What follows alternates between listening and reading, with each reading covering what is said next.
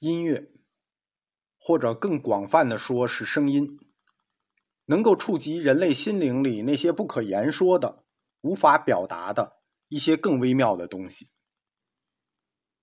音乐的作用很多，用一个流行的说法是，声音、音乐，它可以治愈。叔本华老师没有这么说啊，是我这么说。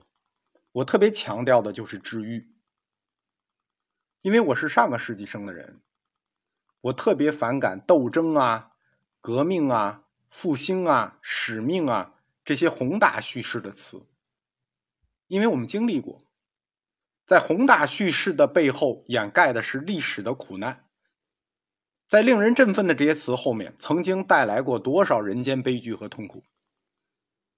所以，叔本华老师关于理性与意志之间永远是征服与斗争的关系，这个论述很精彩，但是我不是很喜欢，因为人类的伤痛太多了，都不用放眼去历史上看啊，看一眼当下就知道了。对于人类社会来说，无论是整体还是个体。历代的大哲学家、大思想家已经构建过太多的理论了，但这些理论能解决问题吗？我看不能。对于当下来说，甭管什么主义，最现实的一个期待就是治愈。这种期待，用佛教的情怀讲，叫悲天悯人。在人类所有的文明形式里头，对于人类的苦难。尤其是个体苦难的关注，无论是精神上的、肉体上的，还是情感上的，最具有治愈作用的其实是宗教，还不是音乐，也不是科学，也不是哲学。宗教的关切有很多问题，但是它的目标物是非常单一的，就是对人、对人的关切。这种关切带有永恒性和普遍性的沉思。宗教是哲学之母，这对母子关系，你无论你承认也好，不承认也好，它都是宗教就是哲学之母。哲学很多问题都来自于神学，哲学和神学之间有大量的共通之处。在两百年以前的这些哲学家，他们一般都受过比较系统的神学教育，甭管黑格尔也好啊，康德也好，但叔本华老师是一个例外。对吧？现在的哲学家一般都没有神学教育，但叔本华老师也是，因为从他的成长经历看啊，他没有神学教育是一件很显然的事情。一个人的宗教信仰大概率是来自于自己母亲的，母亲对孩子影响更大一些，就是母亲有这类信仰，孩子也容易受影响。但是叔本华老师跟他的母亲关系不好啊，他妈脾气不好，他自己脾气也不好。所以，叔本华从小接受的宗教影响和训练是极为有限的。对于宗教的看法，确实存在一个年龄段的问题。什么意思呢？就是年龄段不同，我们看待宗教的心态和角度不同。这件事是真实存在的。一个人年龄越大，越接近死亡，他们对宗教的看法就会越宽容。就会越接近改观，这是一个人在生命的时间轴上变化的特点，对吧？年轻的时候对宗教都是不屑一顾的，年纪越大，对宗教的看法就会越宽容。所以其实很难跟年轻人去沟通宗教的问题，因为对他们来说这个问题太遥远了。叔本华也一样，在中年之前啊，他对宗教信仰这个事儿是极其不屑的，都不谈。即使说他没有马克思那么极端，但他对宗教整体上也持一个负面看法。他曾经说过，宗教是一种无知大众的形而上学，这就不是什么好话喽。但是这并不是一个标新立异的观点，相反，这是当时整个德国哲学界的主流看法，就是哲学家、社会学家基本都持这种看法：无知大众的形而上学，包括后来的马克思这一系列啊。就是所谓的历史唯物主义者，但马克思讲话就比他就聪明。马克思的表达，他没有用“无知大众”这个词，他把矛头指向的是宗教本身，啊，这是鸦片，他用的是人民群众这个词，人民大众。进入晚年，叔本华老师就跟自己和解了。我们说人对宗教的看法在时间轴上是变化的，他到了晚年也跟自己和解了，终于用他自己的标准看待宗教。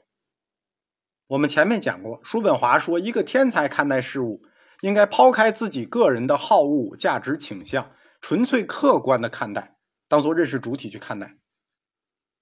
所以到了他的晚年，他也用这个标准要求自己客观的、不带个人好恶和价值倾向的去看待宗教了。因为到了晚年，他认识到宗教的价值，宗教包括他的活动、他的教条，影响不是在当下，是在整个人类发展的历史绵延上，宗教是具有深远意义的，对吧？我们有文明才有多少天？一切宗教。从本质上讲都是预言，基督教也好，佛教也好，本质上讲都是一种预言。比如说基督教的末日，比如佛教的人生是苦，预言的方式不一样，方向不一样，但都是预言。叔本华老师费劲巴拉的给你解释的理智、理理性与意志，其实这个佛教讲过了，基督教也早讲过了。佛教的部分呢，我们在佛教哲学前面讲过，就不讲了。我们讲一讲叔本华的意志论和基督教之间的关系啊。基督教的教义跟佛教一样，它也分成两块，就是宗教神学与宗教哲学，就是基督教哲学与基督教神学。基督教的宗教哲学其实是一种深刻的悲观主义哲学。为什么这么说呢？因为基督教关于原罪和救赎的这一组核心思想，其实就是叔本华意志哲学里谈到的这个悲观主义哲学，即意志的肯定与意志的否定。原罪，对吧？与生俱来的原罪其实就是屈服了生殖意志和生命意志嘛，这就是意志的肯定嘛。救赎呢？救赎就是理性战胜了意志嘛？就是意志的否定嘛？所以，基督教关于原罪与救赎的斗争，实际就是意志的肯定与否定的斗争，就是叔本华说的理性与意志的斗争，对吧？基督教的宗教哲学就是悲观主义哲学。我说明白了吗？基督教它崛起于中东，先是在本地打败了犹太教，继而西进。打败了罗马异教，基督教这么厉害，就一路攻城略地。它的根源力量就在于它哲学思想中所蕴藏的那种悲观主义。那这门课我在宗教原理里讲过啊，但是这个课是不能放的，只有有的同学听过，我们就不提了。大家知道一个大概意思就行。基督教在中东崛起。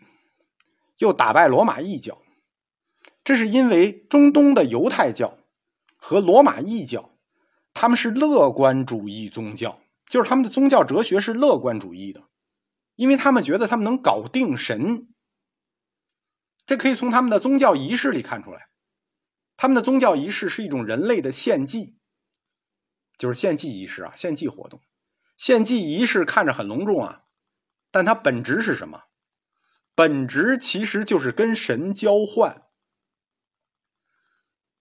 跟你有了事儿才想起来去庙里求菩萨是一样的。通过给上天的祭礼仪式，其实就是贿赂去祈求神。献祭啊、巫术啊、咒语啊，这些看着是祈求神，其实它背后的意图是强制神。这我在强制神那课里讲过啊，这是强制神。这你你看着好像是祈求，其实是强制神，强制神来协助他们取得世俗意义上的成功。这跟藏传佛教是一样的，藏传佛教也是这个路，是乐观主义宗教。基督教则是完全悲观主义的。